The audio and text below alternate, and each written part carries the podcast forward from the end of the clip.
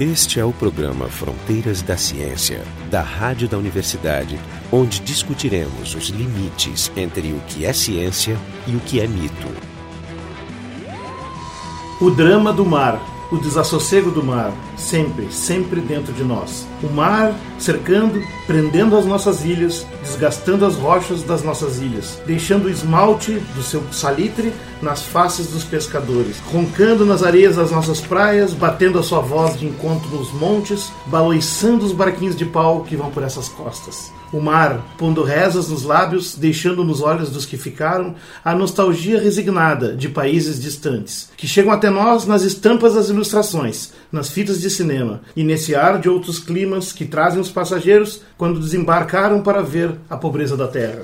O mar, a esperança na carta de longe que talvez não chegue mais. O mar, saudade dos velhos marinheiros contando histórias dos tempos passados. Histórias da baleia que uma vez virou a canoa, de bebedeiras, de rixas, de mulheres nos portos estrangeiros. O mar dentro de nós todos, no canto da morna, no corpo das raparigas morenas, nas coxas ágeis das pretas, no desejo da viagem que fica em sonhos de muita gente este convite de toda hora que o mar nos faz para a evasão, esse desespero de querer partir e ter de ficar. O tema do programa de hoje é o Atlântico. Esse programa é uma homenagem que a gente faz aos nossos colegas cabo-verdianos da Rádio Morabeza, que retransmite nosso programa há dois anos. Então vamos começar a contar um pouco da história do Atlântico com esse clima depois do, desse poema que o Jorge leu do... Poema de Jorge Barbosa, meu Jorge xará. Barbosa. De quando é o É um poema? poeta que viveu entre 1902 e 1971. Os convidados de hoje são o Waldo Menegatti e o César Schultz, do Instituto de Geo- Geociências, o Jorge Kielfeld do- e o Jefferson Arenzon do programa, né, e eu, Marco de Arte. Então vamos começar com a história do Atlântico. O poema do Jorge,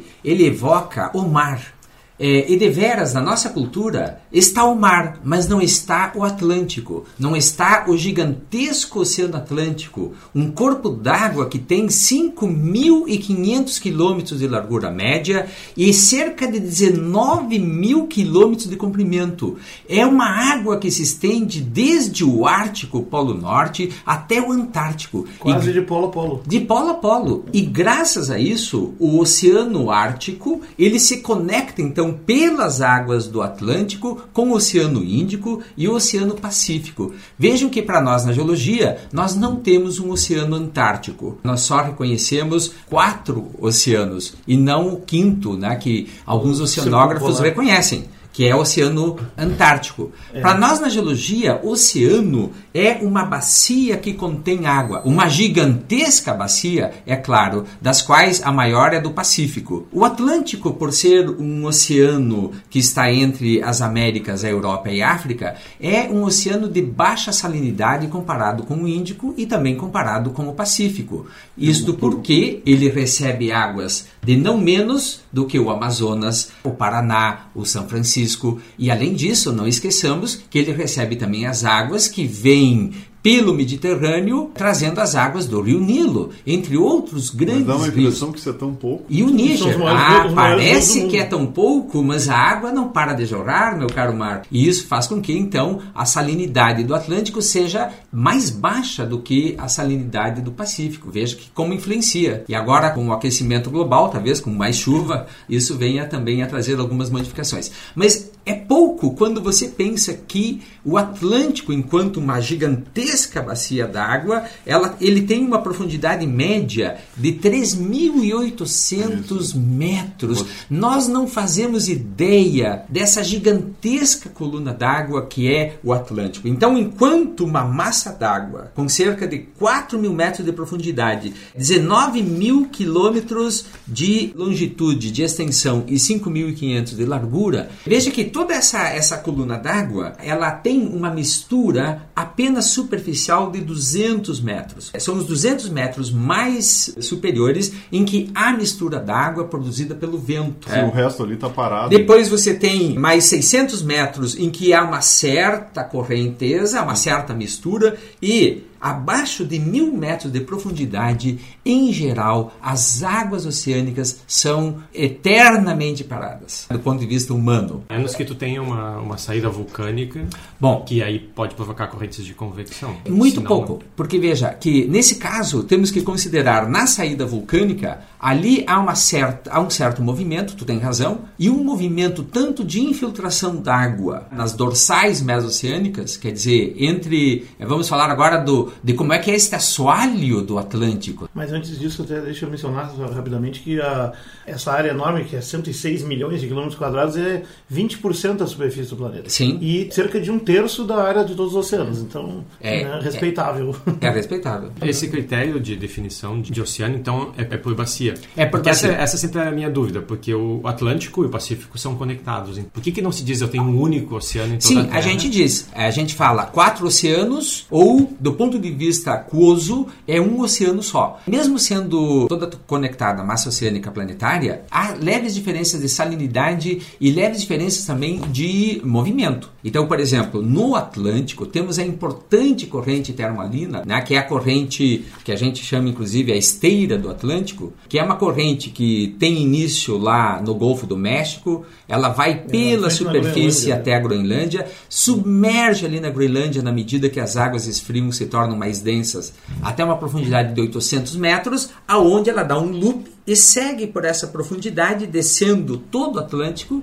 chegando até o sul da África do Sul, e ali ela ruma para o Índico, onde emerge e volta pela superfície. É uma circulação Planetária. né, planetária E que é, a principal correia de transmissão de calor do planeta que explica o aquecimento das latitudes altas. Exato, que faz com que na Inglaterra né, se possa ter cidades numa latitude que correspondente no Canadá Canadá é é impossível. Praticamente toda a Europa, né, acima do Mediterrâneo, praticamente toda ela está viabilizada e metade da América do Norte também. Né? Então essa, é, essa circulação própria do Atlântico, ela, ela permite um transporte de temperaturas que faz com que eh, se tenha o clima atual. Essa corrente é responsável, digamos, por ancorar o clima atual. Se nós tivéssemos, né, se nos perguntasse um marciano, se porventura existisse, como sabotar a Terra, nós poderíamos dizer, sabote a corrente oceânica atlântica. Construa um muro. É isso. E o Pacífico, ele tem correntes parecidas? Sim, ele tem correntes parecidas, mas não tão globais, que pega tanto o Oceano Índico quanto o Atlântico, é nesses termos. Não é bairrismo, então. É, Não mas é bairrismo, também não o é clima bairrismo. é mais pacífico também, que a razão do Pacífico é esse, não tem as tempestades do Atlântico Norte. É, o, o Pacífico tende a ter correntes mais circulares, que são os grandes eh, centros Giros. né, de giro por causa da força de Coriolis, eh, no, no Pacífico Sul e no Pacífico Norte. Qual é o mecanismo que faz ser tão diferente de um para o outro? Bom, as, as densidades das salinas, o Pacífico é um pouco mais salino, e também o fato do Atlântico ser estreito, a relação latitudinal de todo o Atlântico nesse corredor, de 5.500 metros, é, quilômetros, né? e também a relação do, O do perfil do terreno é relevante? é, ventos, perfil do terreno, tem uma série de. de- é, um, é um pouco complexo essa, essa relação. Qual é a diferença entre mar e oceano? Mares são massas d'água restritas dentro de oceanos, como por exemplo o Mar da China, o Mar Mediterrâneo, como por O exemplo Báltico. O Mar Báltico. Então são massas d'água mais restritas. Mas tá? o Mar Báltico tem fronteiras bem claras de terra, enquanto que, por exemplo, o Mar do Norte não. O Mar do Norte é só um pedaço. É, é onde você avizinha, um, digamos assim, um, grande golfo, é, tipo o Mar da China, um grande golfo. Nós poderíamos dizer no Brasil também o Mar de São Paulo, né, na medida que você tem toda aquela curvatura do Rio de Janeiro até Florianópolis, né, fazendo uma curva. Nós poderíamos chamar aquilo de Mar de São Paulo se a gente tivesse um melhor desenvolvimento né, científico, cultural. Isso é bom porque a gente culturalizaria um pouco esse vasto Atlântico, que para nós brasileiros ele é só Atlântico, não temos os nossos mares restritos no Brasil Pra e nós poderíamos é, ter. Pra nós é só a praia. A Não, praia. é É a praia. praia. Mas assim até- como o, o Mar do Caribe, né, também é, toda uma, uma, uma massa d'água atlântica, porém mais restrita. Geralmente nesses mares a coluna d'água é um pouco menos profunda do que, digamos, as gigantescas planícies abissais. Agora, é interessante observar que do ponto de vista geológico, os oceanos têm diferentes idades. E o Atlântico, eis que é um jovenzinho. Isso, é isso que eu queria entrar. Mas antes na- de entrar nessa O geologia, Atlântico é um porque nós jovenzinho, vamos- nós vamos perto do ela. velho Pacífico e do muito velho Mediterrâneo. Mas né? é só antes de entrar ali, só para lembrar um pouco da parte histórica, que o Oceano Atlântico ele tem esse nome em homenagem ao Titã Atlas, da mitologia grega. É um nome recente, basicamente, embora ele tenha uma história, a palavra Atlas tem uma história que pode ser puxada por muito tempo para trás, e porque Atlas ele é o titã da astronomia e da navegação. Então, na verdade, foi onde as primeiras grandes incursões feitas primeiro por, bom, também fenícios e outros, mas os vikings foram os primeiros que atravessaram até o lado de cá, né, descobrindo a Groenlândia, Vinland, né? depois os portugueses e os espanhóis. Os portugueses descobriram também a maior parte das ilhas, todas do Atlântico, Açores e tal. Eu acho que a exceção foi a Canárias, né? até uhum. Tristão da Cunha lá no sul, que depois os ingleses pegaram. Então, esse é uma, um aspecto interessante. O outro é que tem os nomes jocosos, que os ingleses chamam de brincadeira, que é a, a, o Atlântico é The Pond, a poça. E o, o, Atlântico do Sul, que é cruzando do Equador, ele tinha um nome próprio. Ele chamava durante um tempo, curiosamente, Mar Etíope. Uhum. Porque parece que era comum nos mapas europeus chamar toda a África de Etiópia. Não sei por que cargas d'água, isso é uma coisa curiosa. Ah, isso é muito antigo. É, é lá Anaximandro. É, não, mas enfim, era usado até no 1700 quase. Né? Exatamente, é. foi, o troço perseverou. Isso é curiosidade. A outra foi é o fato que o Atlântico de todos os oceanos é aquele que fez o maior, historicamente, na história da humanidade, de linhas de cruzamento intercultural. Então, as grandes migrações, eles até têm apelidos como chamam de o Oceano Negro, ou Mar Negro, por causa de todo o tráfico de escravos.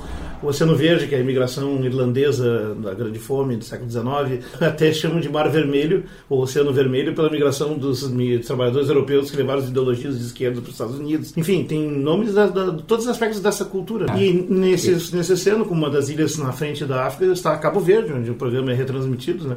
que foi descoberto pelos portugueses também, e era um entreposto, né? Foi, surgiu como um entreposto na, no tráfico de escravos. Enfim, a partir dali, então, se inserido nessa cultura luso-falante que, que uhum. nos inclui e nos irmana. Esse é o programa Fronteiras da Ciência, a gente está discutindo o Atlântico. Então vamos ir para a parte de como é que o Atlântico surgiu, né? Que o Waldo ah. já estava falando, né? A o Atlântico, idade tá do Atlântico. o Atlântico era muito novo, né? O Atlântico é novo. Lá. É interessante que o, o Jorge mais uma vez traz os elementos eh, culturais sobre o mar e que são desse tipo, são os elementos, digamos, um pouco do ponto de vista humano. E nós ainda enxergamos o Atlântico apenas de um ponto de vista cartográfico e não conseguimos trazer de um ponto de vista mais amplo, mais profundo, o conhecimento que a ciência hoje tem, a ciência oceanográfica a ciência geológica, é do que, que é esse gigantesco corpo d'água, da sua importância para regular o clima na Terra, para sua importância para a existência da própria vida. Então, quando nós nos lançamos nessas profundezas atlânticas, percebemos uma geografia completamente diferente. Né? Se nós pudéssemos, por um breve momento, usar um, uma visão de raio-x para enxergar o assoalho uh, do Atlântico, nós vamos perceber uma coisa muito curiosa, que depois do sopé continental, há uma enorme planície abissal, onde as profundidades chegam a 4.500 metros, eventualmente até 5.500, e entre a meia distância do Brasil e da África, há uma enorme dorsal, uma espécie de cordilheira, que se estende desde o Ártico até o, o extremo uh, sul da África, é, sim, com cerca de 18 mil quilômetros de extensão, uma gigantesca cordilheira contínua, contínua eventualmente cortada transversalmente, né? ela se desloca um pouco transversalmente, acompanhando mais ou menos os contornos dos continentes. Ela tem a forma em S, a mesma coisa da costa da África e brasileira. E esta dorsal é onde ocorre um fenômeno geológico que nós é, designamos como sendo o bordo de uma placa tectônica. Então, a metade do assoalho do Atlântico, a metade oeste, ela pertence à placa da América do Sul e a metade leste pertence à placa da África.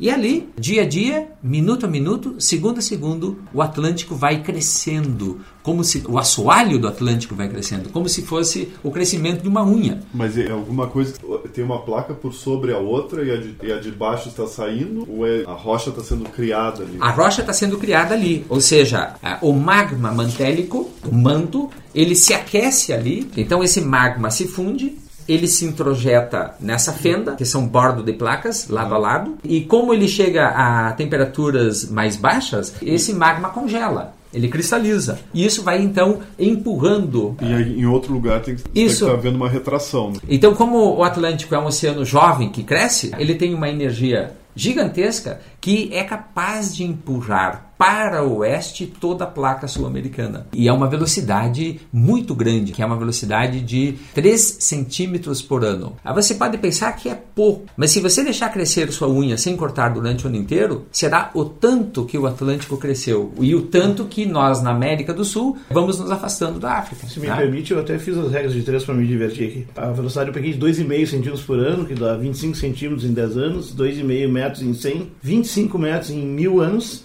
25 quilômetros em 1 milhão de anos e 2.500 quilômetros em 100 milhões de anos. Como nós temos cerca de 130 milhões de anos nesse processo, dá cerca de 3.500 quilômetros, que é mais ou menos a metade do span, do intervalo entre os dois, porque ele foi a partir da, dessa duração mesoceânica, saiu por um lado, os 3.000 e pouco, para outro lado, né? Exato. A, a distância que andou. Então, bate. Ah, sim. Eu, eu vou fazer uma regra de três que bate. Quem é que está diminuindo? É o continente Não. ou, Pacífico? ou o Pacífico? O Pacífico, então. Não, né? porque podia ser que, a- que a- que as cordilheiras estão encrespando, né? Sim. O, então, quem diminui, então, alguém tem que diminuir, muito bem. Ou a Terra ela eh, Tá se expande, ela cresce, louca, né? aumenta o seu raio. Não, existem teorias de tem malucas, né, de que a Terra está aumentando. Quer dizer, a Terra está aumentando porque a gente tem diariamente a criação de, de material porque chega do espaço. Mas isso não é suficiente para Sim, né, um do significativamente- diâmetro né, da É, Terra. Ela está se, o- ficando oca, né? Ela está crescendo o seu raio, mas como não tem massa lá dentro, está ficando oca. E essa é a É. previsão. É, mas isso é puro mito, é, é, né, é pura alegoria até da era da época medieval, né, que tinha essa ideia da Terra oca, né? Sim, claro. E Tem gente que ainda acha que a Terra é plana. Sim, tem gente que acha que a Terra é plana, então eh, sempre a Terra evoca eh, culturas antigas. Mas o fato é que, na medida que a América se afasta, né, ela, ela desliza, ela deriva, o assoalho do Pacífico, então, ele submerge sob a borda andina né, da América do Sul. É sobre a borda não é nada lá no Japão, coisa assim. Lá, Também. Lá né? tem um pouquinho. Lá né? também. Né? Então, a- a- no entorno de todo o Pacífico, há um descenso, um mergulho do assoalho desse oceano para as bordas continentais. E no Atlântico, não. O Atlântico é um oceano em que nós não temos o fenômeno da subducção. Porque a ligação, a união da placa da crosta oceânica com a continental, na América do Sul e também na África, que seria o assoalho do Atlântico, ela ainda está contígua Tem falhas. Ainda não, não temos ali uma disrupção. Isso porque o assoalho do Oceano Atlântico, por ser muito novo, ele é um jovem, ele ainda não é suficientemente frio, portanto denso, para mergulhar no, no manto. Isso vai acontecer. Então nós podemos prever que o Atlântico vai continuar crescendo, até, no caso da América do Norte, talvez mais alguns 10 milhões de anos, quando então ali na região de Nova York, toda a margem leste da América do Norte, vai ter uma subducção, ou seja, o assoalho do Atlântico vai mergulhar sobre a América do Norte. E o mesmo aqui na América do Sul, em que a idade hoje máxima do Atlântico Sul, do assoalho, chega a 130 milhões de anos, ou seja, daqui mais uns 80 milhões de anos, teremos então uma subducção na margem brasileira. né? É, quer dizer, é o que eu sempre digo nesses programas, é, antecipem suas viagens para Nova York e não comprem casas na praia. E fel- felizmente, dado esse caso, não é necessário discutir as implicações políticas do que tu capaz de dizer. Sim, mas daqui a 80 milhões de anos, né? Por sinal, daqui a entre 50 e 100 milhões de anos vai haver um reencontro de, de placas continentais do outro lado e vai surgir um novo Não, é, supercontinente. mas que tá a gente está né? falando de reencontro, vamos falar do, do, do começo, né? Então, antes, antes O do reencontro num É. continente chamado que se Sim, chamará bom, Amásia. Ou seja, O que que era antes? A gente tem a Pangeia, que era, que era aquele o gigantesco Temos um convidado quietinho aqui, mas é, ele vai falar. o, o gigantesco continente que deu origem ao Oceano Atlântico. Então, como é que era antes isso? Então, a gente teve durante quase 150 milhões de anos um único continente, que foi a Pangeia. Como a Terra está permanentemente liberando calor, esse continente funcionou como se fosse um cobertor bloqueando essa saída de calor. E esse calor foi se acumulando por baixo. A Pangeia Até que- ocupava a superfície dela, que, ou seja, a área que ela cobria é muito maior do que a área coberta atualmente pelos continentes. Não, basicamente é a mesma coisa. Tu só tem que somar o que hoje são partes separadas, coloca tudo junto. Só que aí tu tem uma imensa área que está acumulando calor embaixo. Cercado por um oceano único Sim. chamado Pantalassa, né? Mas então, a, a área, a área oceânica, aquela onde estava coberta por água, aquela ali trocava calor fácil. Sim, E mais fácil do que a área com a crosta continental por cima. Então esse acúmulo é que leva que num certo momento isso tem que abrir para liberar o calor. Começa a Começa a se nascer o formar oceano. os oceanos. Claro que tem muito cético que ou- ou- ouve o nosso, nosso programa e sempre pergunta como é que o pessoal sabe isso? Pode ser tudo uma invenção só. Isso, é isso derivado só dos contornos que a gente observa dos continentes, né? Porque tu pode pensar, ah, é um joguinho de armar, né? Eu vejo ali que, que a África parece encaixar na América, então talvez fossem juntos. Não é só isso, né? Não, começou com isso. Primeira, as primeiras observações já datam de 1500 e pouco, já os primeiros cartógrafos da época já observavam que existia essa coincidência. Só que aí existiam, por exemplo, hipóteses como isso é o reflexo do dilúvio. Quando houve o dilúvio, na verdade existiria um oceano embaixo da Terra, que quando Deus rasgou a crosta, esse oceano aflorou.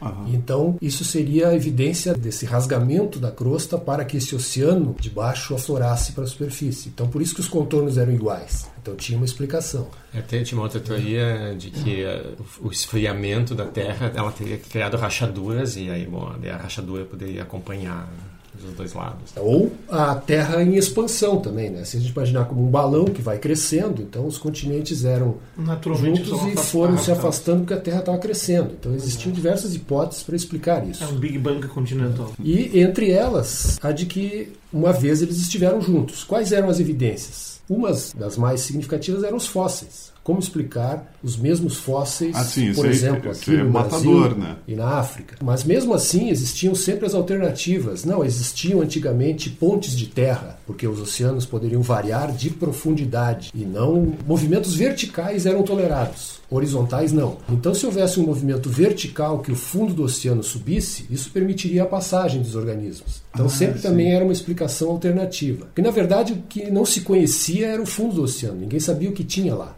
Isso só foi conhecido a partir da Segunda Guerra, com os submarinos, que começaram, entre os efeitos colaterais do uso dos submarinos, foi descobrir como é que era o fundo do mar que ninguém sabia. E depois, nos anos 50, a colocação dos primeiros cabos uh, transoceânicos, que obrigaram eles a examinar o fundo, que culminou no ano geofísico de 57, que, onde começou a se mapear com sonar, né? Sonar. Aí que se descobriu, então, essa cadeia mesoceânica, essa dorsal mesoceânica que o Aldo mencionou antes, e começou a se fazer a amostragem também dessas rochas. E aí que deu para ver qual era a idade dessas rochas que estavam no fundo do oceano e mostrou que as idades das rochas eram crescentes, começavam mais novas nas proximidades da, dessa dorsal que fica no meio do Atlântico e ficavam cada vez mais velhas as rochas em direção à África e em direção à América do Sul, mostrando então que estavam se formando rochas sempre novas a partir do meio e divergindo para leste e para oeste a partir desse ponto central.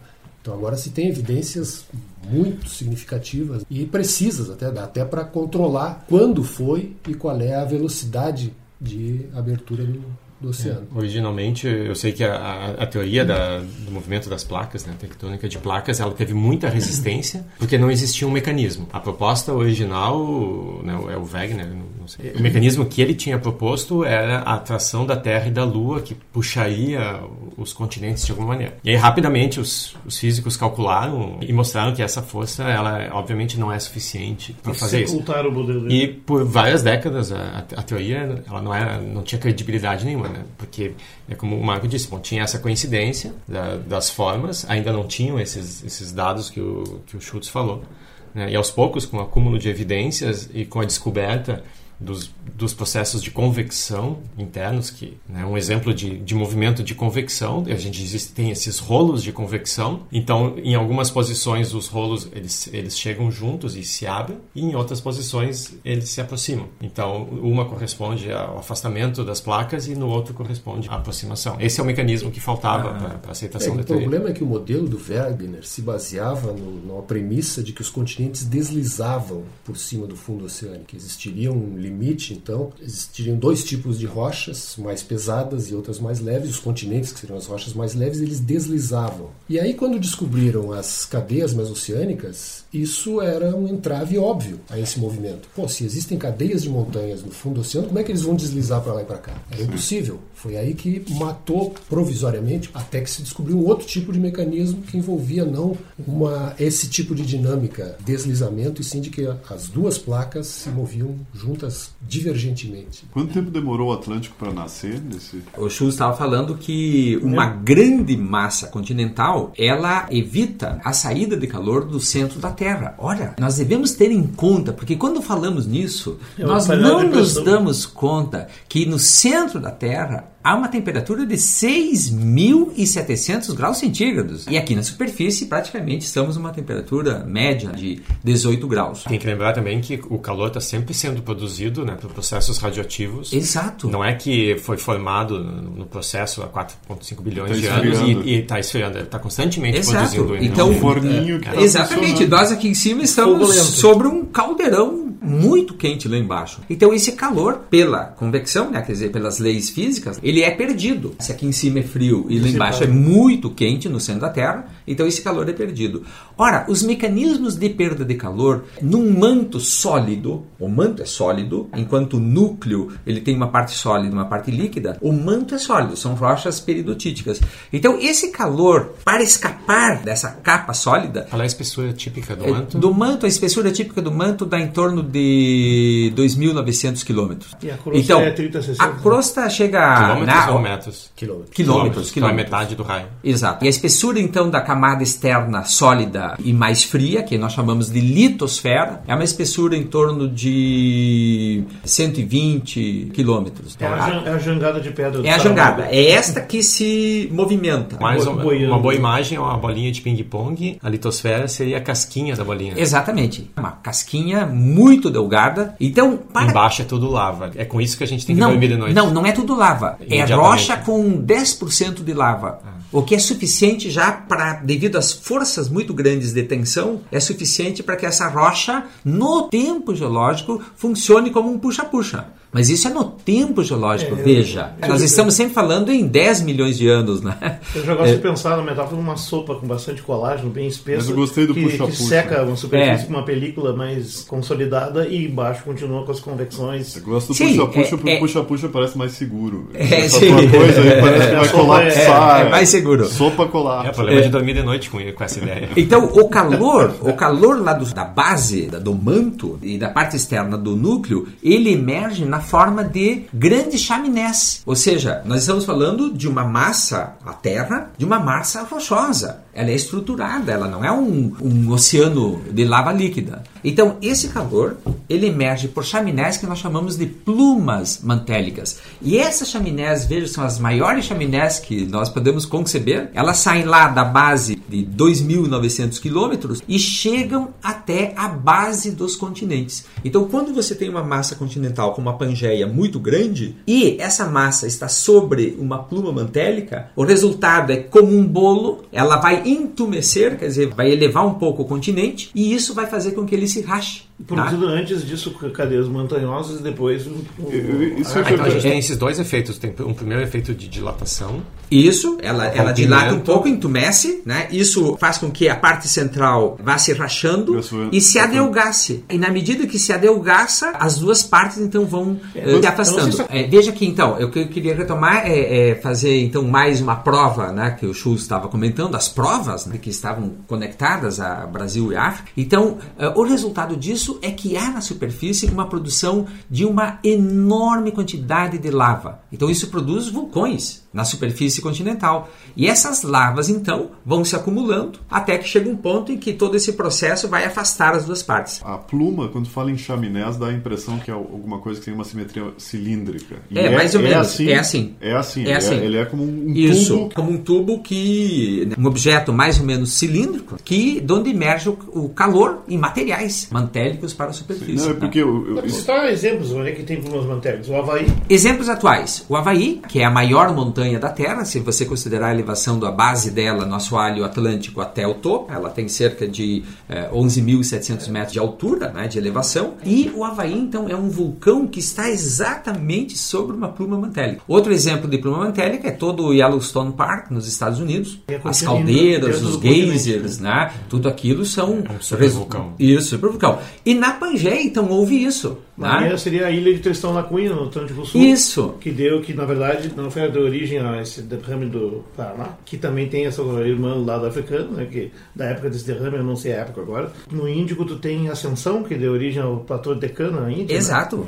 São talvez os três plumas manteigas mais... Essa pluma do- da, da Pangeia. é uma só? Imagina que é, seja- não, tinha mais. A principal é essa de Tristão. Essa era a principal do Tristão, que gerou todo o vulcanismo da bacia do Paraná, o Serra Geral, os basaltos do Serra Geral. E termina aqui no E Terezinha. tem Deca na África. Então, na África nós temos uma contraparte do vulcanismo Serra Geral. Isso também é um elemento muito forte, né, para mostrar que de fato já estiveram juntos. eh, estiveram juntos e que isso foi a causa, né, da separação, né? No, no Pacífico, se, se for olhar os pontos onde teve derramamentos e erupções, isso forma uma figura geométrica, que é um, o- acho que eles chamam de círculo de fogo. Seria um outro evento, o Círculo de Fogo. O Círculo de Fogo é exatamente onde o assoalho do Pacífico ele mergulha para o manto nas bordas continentais da América do Norte, da América do Sul e depois lá na Ásia, do Japão, de, a Sumatra e parte aqui também mais ao sul. Então toda essa borda de fogo do Pacífico, ela é resultado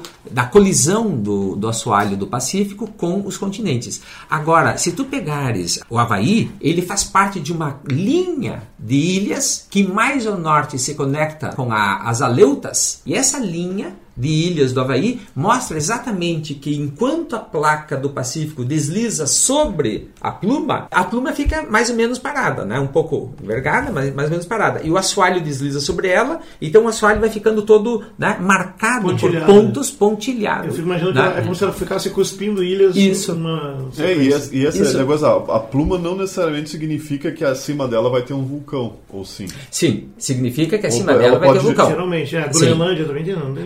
Groenlândia também tem. E as ilhas ali, várias ilhas oceânicas, né, são assim produzidas, como a Ilha da Trindade. né, se pensa que ela tem uma causa eh, de pluma mantélica. Ah, Então, as ilhas vulcânicas do Atlântico Sul, elas provavelmente tenham eh, essa origem. Então, Até como curiosidade aqui, há 135 milhões de anos, quando não havia esse- essa rachadura que deu origem ao Atlântico, começou como um pequeno rio, estavam encostados os continentes. É curioso, eu tentei fazer uma reconstrução com o material que se achou por aí. Porto Alegre estaria mais ou menos na frente da Namíbia, mais ou menos na frente do Isso. Porto Valves, que aliás é de onde sai uma cordilheira sub- Submarina, que é o submarina, rastro dessa é um pluma. rastro dessa- É o rastro que do lado pluma. de cá se chama eleva- elevado de Rio Grande. De Rio Grande. Que o Brasil está tentando disputar diplomaticamente para estender os 200 milhas para cobrir. E essa é uma nossa homenagem. É, mais ou menos assim, ó, o Rio de Janeiro São Paulo estavam na frente do sul de Angola e Cabo Verde eh, estaria mais ou menos no espaço compreendido entre a Senegal e a Mauritânia, do lado africano, e do lado, aí seria na América do Norte, seria em Charlottesville. E isso é, obviamente, é tentativa, mas é uma, uma ideia assim, já estivemos unidos, assim, mas hoje Cabo Verde está mais ou menos numa altura de frente para o Brasil, então... Né? A gente tem relações de língua maiores do que as relações geológicas. E então. É, exatamente. Uma curiosidade em relação a essas chaminés, que a gente tem as chaminés maiores, principais, mas tem outras menores. Então, por exemplo, mais para o interior do continente, na África, a gente tem algumas chaminés que são as responsáveis por uma das maiores riquezas e uma das maiores desgraças da África, que são os diamantes. Aham. Todos os diamantes, a África hoje produz 50% de todo o diamante, o comércio de diamante do mundo, 50% está na África e relacionado sempre com guerras, intervenções, de países ricos e, e todos esses diamantes são um efeito colateral da abertura do Atlântico. Aham. Essas chaminés secundárias. né? E a coisa curiosa que se descobriu é que quando foram analisar os diamantes, se viu que a idade dos diamantes, o cristal de diamante, é muito mais antigo do que a rocha onde ele está. Portanto, os diamantes já estavam prontos lá no fundo do manto E Mas foram e foram levantados. levados para cima, Aham. o que já abriu, arregalou os olhos de algumas pessoas que estão pensando em como usufruir disso, de pegar os diamantes diretamente no manto. É, tomara que eles vão lá e se queimem, né? Tomara que tenha muito diamante, muito diamante, porque daí acaba com desvaloriza. Ter uma Falando- ideia, os diamantes tinham por volta de 3 bilhões de anos e a rocha onde eles estão tem cento e poucos milhões de anos. Então, isso, isso pode, isso pode indicar que por muito tempo existiu uma, uma pressão muito grande, porque o magma não conseguia escapar, e bom, e depois quando escapou. Isso. Pode e, ser. Sim, uma maneira de estudar o manto, então, que nós usamos, é exatamente essa que o Schultz coloca, que é estudar os materiais do manto que essas plumas trazem né, é, para a superfície dos continentes. Então, nós chamamos de xenólitos, que são pedaços do manto que vêm junto com a lava. E às vezes traz junto esses diamantes tão é cobiçados, fascinante- né? É fascinante como nós não sabemos o que diabos tem lá para baixo. né? Isso que realmente ainda tem muita coisa para aprender. Só para complementar a história das provas da, da antiga União dos Continentes, falou das evidências fósseis e outras, né? Também na parte botânica e algumas continuidades paisagísticas, que, é, que algumas até, de certo modo, ainda tem uma certa sobrevivência. Tem também, por exemplo, o caso das, das tartarugas migratórias do Atlântico, que algumas delas saem aqui das praias do sul, por exemplo, da América do Sul, e nadam no meio do Oceano Atlântico, milhares de quilômetros, por uma pequena ilhota perdida lá no meio. E a grande dúvida é como é que ela acha aquela ilha? Como é que chega sempre na mesma ilha para desovar lá? E eu fico sempre pensando que a melhor explicação é a filogenética, porque ela costumava ir nessa ilha desde que isso era uma pequena ilha num rio que atravessou ali Pangé quando começou a rachar. Ou seja, Eles as tartarugas não se deram conta que é, um é, oceano. São, são espécies muito antigas, as mais antigas, né? As tartarugas surgiram no período Triássico, há mais ou menos 230 milhões de anos. Antiquíssimo, antiquíssimo. Então, elas tiveram 130 milhões de anos para memorizar o caminho. Não, e a Pangeia, a Pangeia foi, começou a se é. separar quanto tempo atrás? É 130. 130. Então, na mesma época. O, o início foi quando né, surge essa pluma e ela começa a extravasar lavas na superfície. É, um exemplo moderno de uma abertura de continentes é o que acontece no Vale do Leste da África, o Vale em Rift do Leste da África, que é uma grande fenda que pega os lagos é, Tanganica, Vitória, que são fendas onde o, a África ali está se apartando. Então toda a parte da Etiópia, até mais ao sul, perto de Madagascar, a África está se apartando. Então ali nós teríamos um oceano no útero. É, sendo gerado. Um e... oceano sendo gerado. Mas diferente de um médico que olha uma ecografia de um bebê no útero da mamãe, nós geólogos olhamos isso e não sabemos se ele vai nascer. Quer dizer, por hora Como há uma fenda, há, há uma rachadura. Quer dizer, poderá no futuro se abrir. Porque as tensões horizontais dessa capa externa da Terra, que é a litosfera, elas às vezes são complexas. Então, eventualmente nós esperamos que se aparte, ou seja, se estenda e eventualmente encontra no outro lado uma resistência e o fenômeno retorna. Um bebê um pouquinho maior é o Mar Vermelho. O Mar Vermelho, toda a placa da Arábia Saudita, é uma placa que está se apartando da tá África né? e ali já entra a água do Índico formando o Mar Vermelho. Então, no passado, quando o Atlântico ia se abrindo, a água do Pantalácia então ia ocupando o espaço entre a América e a África, né? até que eh, finalmente lá por cerca de 100 milhões de anos, 98 milhões de anos, separação completa. Então, o Atlântico Norte se conecta ao Atlântico Sul. O que me assusta nisso tudo é que se, se a gente tem uma placa que está entrando por baixo de outra, significa que aquilo ali é um apagador, um apagador gigante Exatamente. que apaga toda a história. Ex ou seja, tudo muito que bonito é isso. Fóssil, tudo, claro. tudo vai sumir. Ou seja, eu, eu costumo dizer assim que o padrão de memória da Terra, ele é um padrão em que, de um lado, é o padrão continental, aonde a memória da Terra, ela pode ali existir por até 4 bilhões de anos, que é a idade mais antiga que nós temos é, para essa memória, rodas, enquanto né? que os assoalhos oceânicos têm uma memória de no máximo 200 milhões de anos. Então, a vida de um oceano é abrir-se durante 200 milhões de anos e depois, a partir disso, fechar. Bom, isso né? é poético. Eles oceanos, abrem e oceanos são a sede do esquecimento. Mas, por outro lado,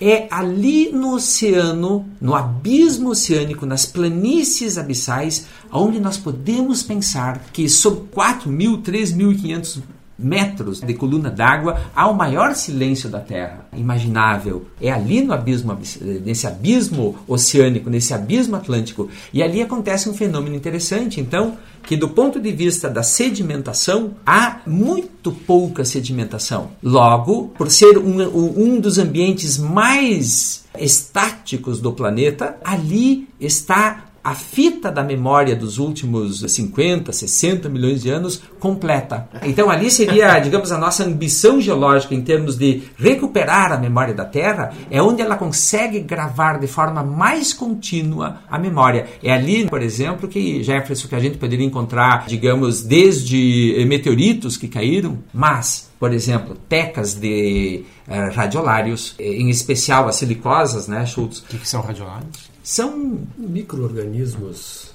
que são plantônicos. predominantemente plantônicos, só quando eles morrem a, a carapaça afunda. Isso. Então, ela, ela, tem um longo cortejo fúnebre né, de 3.500 é. metros que ela funda. Só que esses são fundamentais nos é. de datação. Né? Exato. Que tem muita precisão. Que é, como é que é o nome da, da, do conjunto desses micro-organismos? É, ah, ah, sim. Os foramíferos é outro, é outro, outro grupo. É, nós estamos falando dos radiolários. são predominantemente carapaça calcária, então eles ah, tá. não conseguem chegar lá no fundo ah, porque tem uma linha de compensação do calcário Sim. que ele dissolve por causa da pressão. Olha que bacana, esse foraminífero, né, essas pequenas tecas, eles ao descenderem na enorme coluna d'água do oceano, se dissolvem não chegarão a um cemitério. Não, é o esquecimento, é a máquina do esquecimento. Exato. Aliás, a profundidade do Oceano Atlântico chega a 8 mil, eu não sabia, 8.380 metros máxima, na é, a fossa máxima, do máximo, do Porto Rico. Tem fossa, não é só o Pacífico, tem as fossas de até 11 quilômetros. 11 mas é- mil e- É, mas 8, 8 quilômetros é, 800 é, é, é impressionante. É uma coluna d'água. Então, esse programa foi uma pequena homenagem falando sobre ciência, mas uma homenagem a, a nosso parceiro em, nas ilhas do arquipélago Cabo, Cabo Verde, onde a Rádio Morabeza transmite há dois anos o, o programa Fronteiras da Ciência. Parabéns pelos seus 15 anos de, de existência, continue por muito mais e sempre retransmitindo a gente. Vamos continuar esse diálogo e até o- os cabo-verdianos devem reconhecer eh, essa última homenagem que eu coloco aqui. Com dignidade, enterra a semente, no pó da ilha nua, no despenhadeiro da vida, a esperança é do tamanho do mar, que nos abraça. Sentinela de mares e ventos, perseverantes, entre estrelas e o Atlântico, entoa o cântico da liberdade. Parabéns, cabo-verdianos, parabéns, Rádio Bonabessa. Tá, esse foi o programa Fronteiras da Ciência. Hoje o tema foi Atlântico. Os convidados foram o César Schultz e o Waldo Menegatti, do Instituto de Geociências, e o pessoal de sempre, o Jefferson Arenzon, do Instituto de Física, assim como eu, Marco de Arte, e o Jorge Kielfeld, do, do Departamento de Biofísica. O programa Fronteiras da Ciência é um projeto do Instituto de Física da URGS. Técnica de Gilson de Césaro e direção técnica de Francisco Guazelli.